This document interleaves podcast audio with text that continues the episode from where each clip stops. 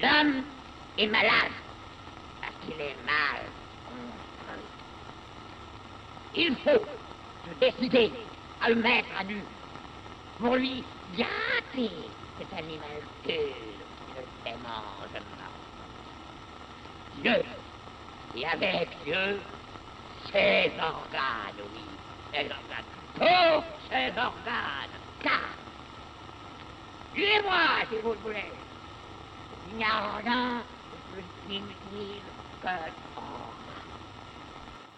Fala galera, tudo bom com vocês? Boa tarde, boa noite, bom dia, boa madrugada. Você está escutando agora, a partir de agora, na verdade já é a partir de uns 30, 40 segundos, né? Se você não pulou a abertura. O Para Acabar com o Juízo, caixa baixa, tudo minúsculo. É seu podcast de leitura do Antiédipo.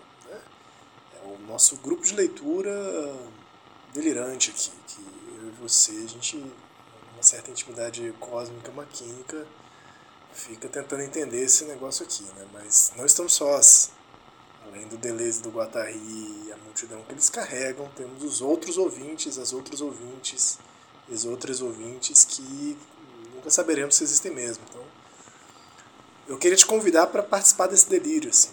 Talvez, talvez a minha própria voz seja um delírio para você. Talvez não haja mais ninguém aqui Confere o seu telefone, vê se você deu play mesmo. Vê se, veja se isso é verdade o que está acontecendo agora. Que sabe-se lá, né?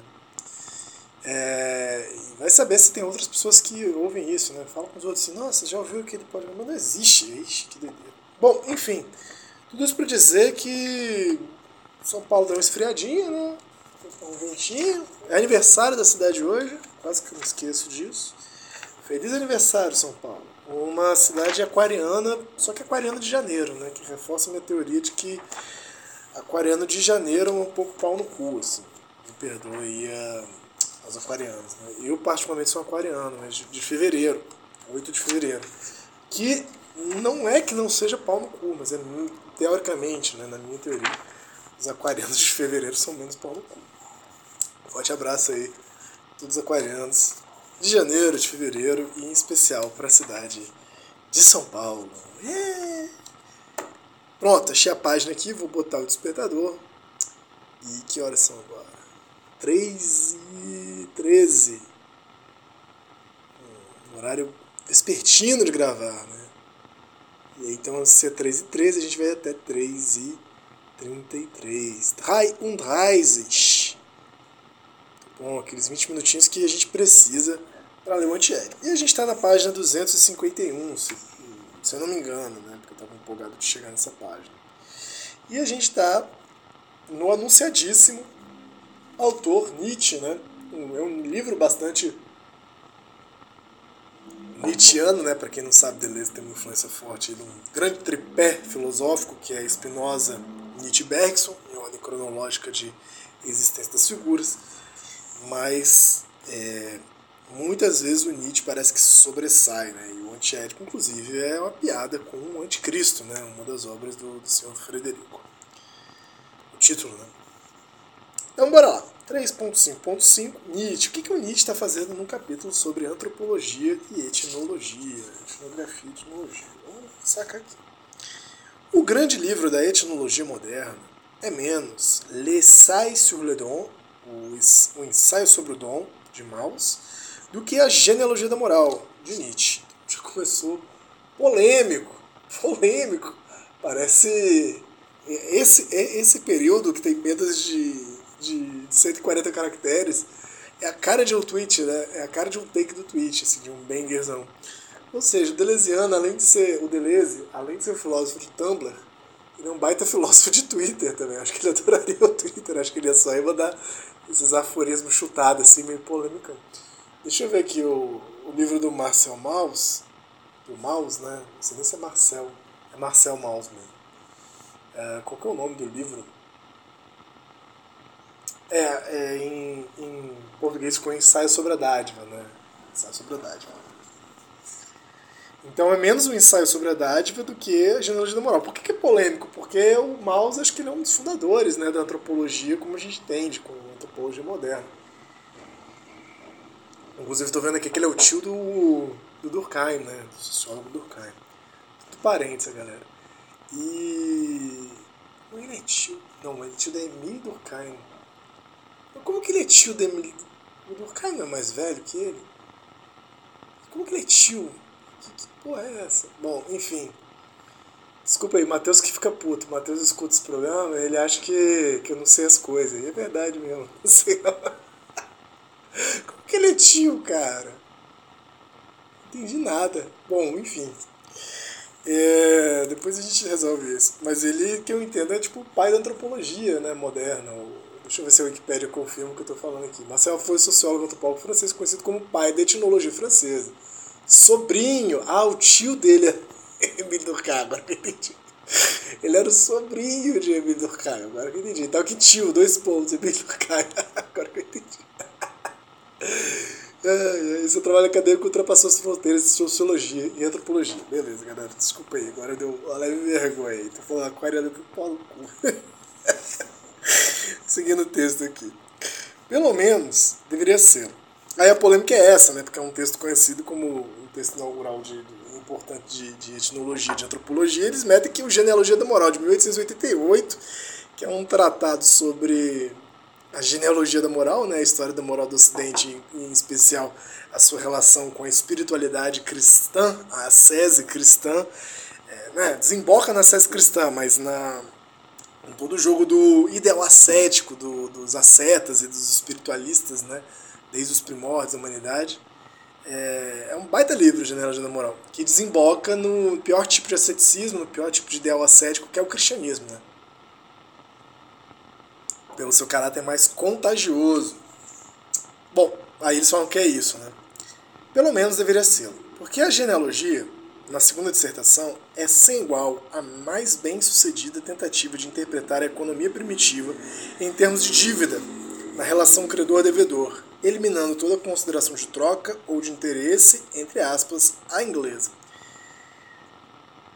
E se são eliminadas da psicologia, não é para colocá-las na estrutura. Então tá bom. É, só um parênteses aqui rapidinho, é, três parênteses na verdade. O de genealogia da moral ele é dividido em prefácio, afori, é, é, menos aforismático, né? Ele não tem, tem uma linha de raciocínio, apesar de que cada um dos parágrafos, né, formam é, parágrafos gigantes assim.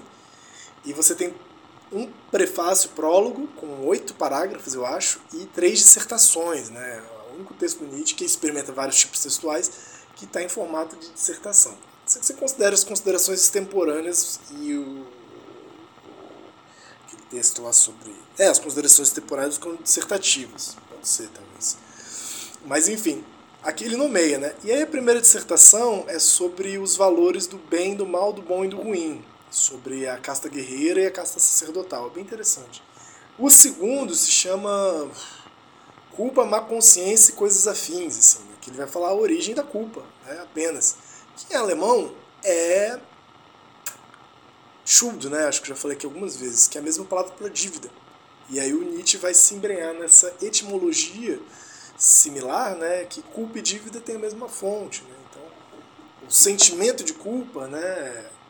Essa coisa meio individualista, burguesa, essa, essa responsabilização exacerbada, essa busca da agência na causalidade do mundo, nós, pessoas, ele vê como um processo de endividamento, né? que depois o Freud vai trabalhar brilhantemente com essa ideia. É... Que o Freud também é um cara que se debruça muito sobre a culpa. E nessa segunda dissertação ele vai desenvolver muita coisa de como que a memória ela é uma força gigantesca contra outra força ativa, que é a força do esquecimento. Né? É bem interessante essa segunda dissertação, talvez uma das melhores.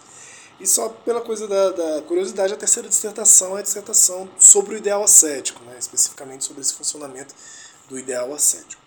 Então, é, por isso que ele está falando, eles estão falando aqui, esse, esse, esse parágrafo é deleuziano, não vou nem falar eles não, esse aqui é do Deleuze, discussão. Gattari por ele tirava isso aqui, nem, quando viu já estava lá, o Gattari, a Fanny Deleuze viu o Gattari, passou a bola para o Deleuze, Deleuze botou, e quando o Gattari pegou esse livro na mão, o que está fazendo?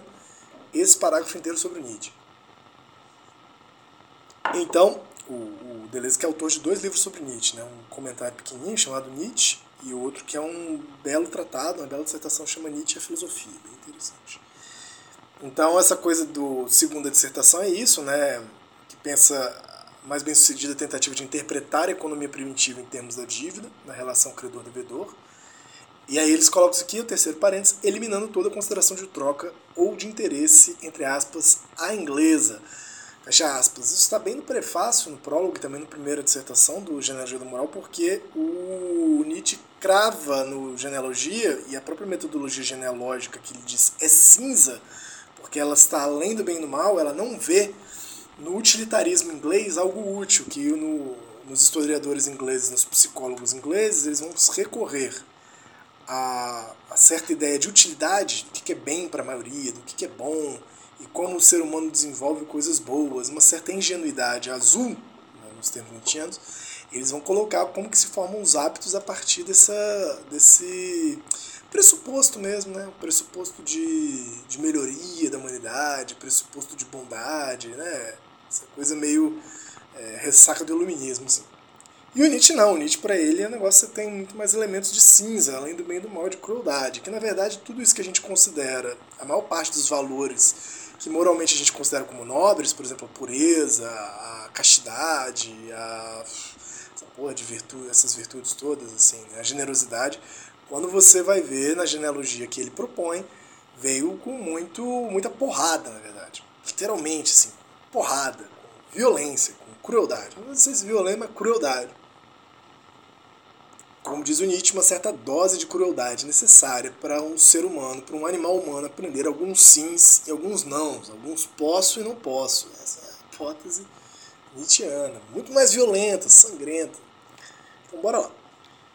Essa que é a dos interesses da inglesa. E se são eliminados da psicologia, não é para colocá-las na estrutura. Não é como se Nietzsche visse é, saída psicológica para uma saída estrutural, mas é muito mais uma rede de estratégias e uma rede técnica de memória, né, de construção de memória contra o esquecimento, que ele vai chamar carinhosamente de mnemotécnica, que é esse gesto da inscrição né, dos sócios nos corpos. A mnemotécnica nietzschiana traz essa influência forte para o Deleuze e para o Guattari. Nietzsche conta apenas com material reduzido. Porque né, está lá no século XIX, ele é filólogo e vai embora, né? Pega um livro de história ruim vai, vai encarando. O antigo direito germânico, um pouco de direito hindu. Nossa, que é uma bosta quando ele bota fé no, no código de hindu, como é que é? Tem um código, o direito hindu, assim, que é uma baixaria, mó treta, ele bota mó fé, é difícil. Mas ele não hesita, como Maus, entre a troca e a dívida. Como Bataille também não hesitará, levando pela sua inspiração nietzschiana. Não sei se era, seria sua inspiração nietzschiana, né? Então Bataille tem, tem texto também, que eu não sei quais são, ele vai trabalhar a troca de dívida, mas eu sei que Bataille tem um livro né, sobre Nietzsche, com alguns ensaios sobre o Nietzsche, então um autor que viveu de 1897 até 1962, inspirado aí pelo Nietzsche. Talvez seja o livro mesmo do erotismo, né? mas tem um livro dele que é O Erotismo. Nunca li, então confira aí se você é um amante de batalha. Traz seu depoimento aí, eu deixo no comentário. Nunca foi posto de maneira tão aguda o problema fundamental dos sócios primitivo, que é o da inscrição do código da marca. O homem deve constituir-se pelo recalcamento do influxo germinal intenso, grande memória biocósmica que faria passar o dilúvio sobre toda tentativa de coletividade. Então vou reler essa frase aqui que acho que ela diz sobre ela mesma.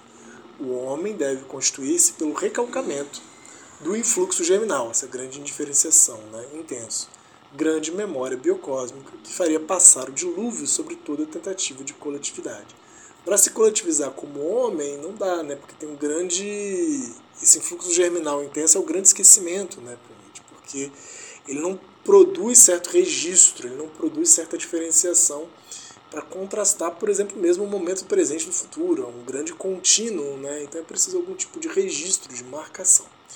E é muito legal porque o Nietzsche não pressupõe, ele fala muito o animal homem, né? Ele não fala o homem, ele coloca claramente o homem como uma invenção possível, né? um efeito desse jogo de técnica desse animal esquisito que tinha tinha sua mão um certo órgão, né? tinha em seu corpo um certo órgão um pouco novo e, e, muito ambicioso que é a consciência, né? possibilidade de refletir sobre as suas próprias ações e comunicá-las. Né? E com esse órgão débil, mas que tinha uma grande exigência, uma grande ambição no corpo, ele começa a se coletivizar, a produzir comunidade. Né?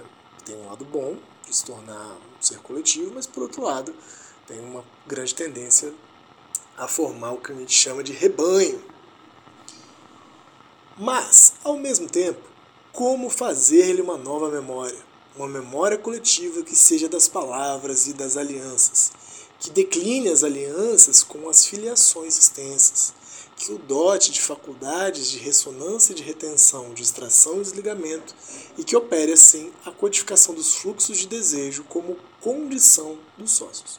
Como produzir no homem uma memória coletiva, né? não mais essa biocósmica memória sem órgãos, mas uma memória é, proto-individual. Assim.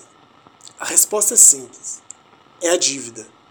São os blocos de dívida blocos abertos, móveis infinitos, esse extraordinário composto de voz falante, de corpo marcado e de olho apreciador, como eles colocaram no parágrafo anterior, né, que você tem um triângulo mágico da representação territorial. Né? Você tem a voz falante, que faz a promessa, o corpo que é marcado se essa promessa não é cumprida, se essa dívida não é quitada, e o olho que aprecia esse jogo da violência e com ele também aprende que não se deve fazer esse tipo de coisa.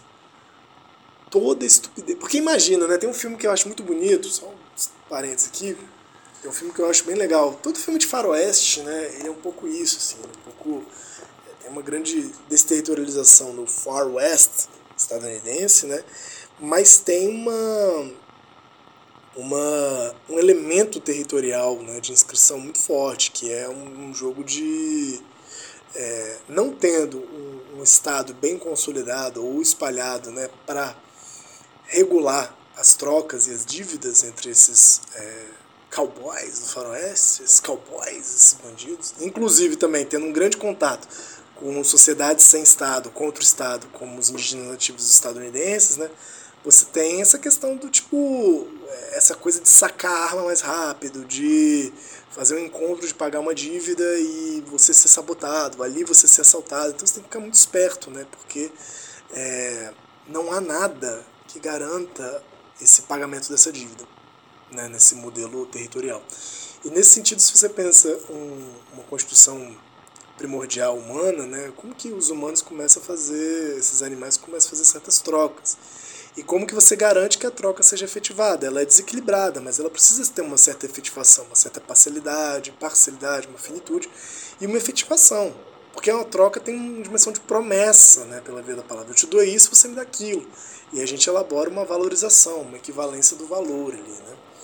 Uma equivalência das coisas. E, cara, pode-se muito bem esquecer, né? Peguei, isso acontece até hoje, né? A coisa do agiota, a coisa do, do seu tio, da sua tia, da sua mãe, do seu pai, do seu filho, que pega o dinheiro emprestado e nunca te devolve.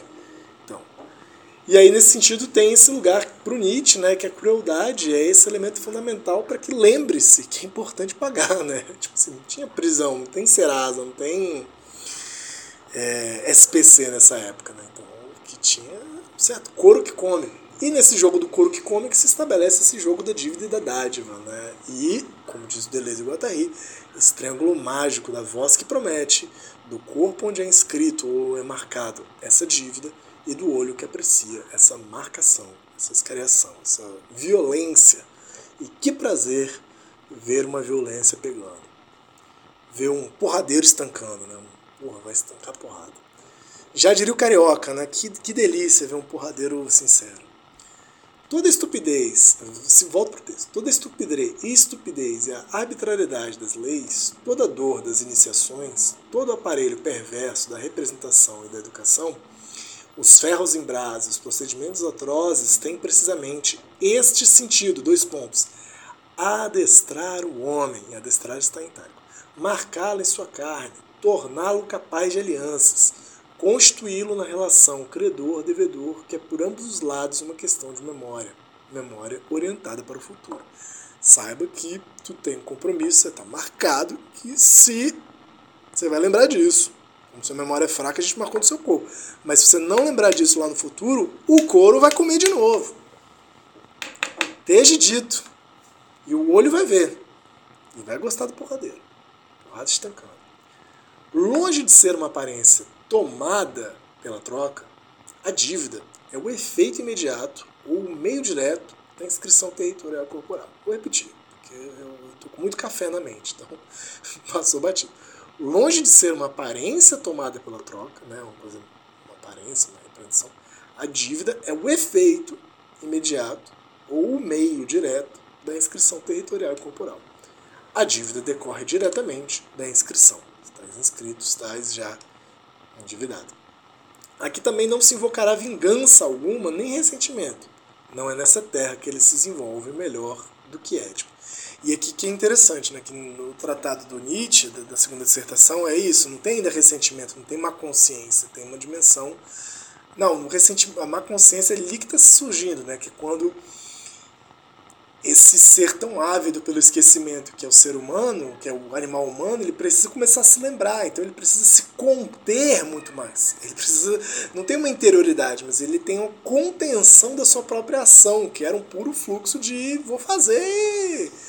É dedo no cu e gritaria, assim, dedo no cu, pega as coisas, rouba, estrupa, é... já deu alarme, caraca. É... come a mulher dos outros tal come o marido dos outros, talaricagem. Coisa que existe até hoje, né? Graças a Deus. Graças a Deus isso segue vivo entre nós. Mas na, na hipótese nietzschiana, é isso, é aprender que a ação não vale, mas não é para estar tá ali buscando nessa dívida, ah, qual foi minha intenção? Tem que olhar para essa intenção. Estou endividado na intenção de ter comido fulano Beltrano, de ter roubado tal qual coisa. Não, mas a ação não passará incólume. E nesse sentido, não há ainda ressentimento, mas há sim uma certa uh, contrapartida, que eu não sei nem se é punição, talvez a punição seja de outra ordem, né? mas tem uma crueldade para com a ação. É, vou seguir é, esse trecho na semana que vem e preciso superir agora. E a gente se vê então na próxima semana, na quinta-feira, tá bom? Um forte abraço para todos, todos, todos. E se você quiser gravar esse programa junto comigo, me dá um recado aí. Se você quiser deixar um comentário lá no Spotify, fica à vontade. Vai ser bem-vindo, tá bom? E quiser deixar seu contato, ou me encontrar no Twitter, Ion, Y-O-M, underline M, underline O, ou, ou escreve lá no Spotify que, que eu te encontro, tá bom? Um forte abraço, beijo no seu coração.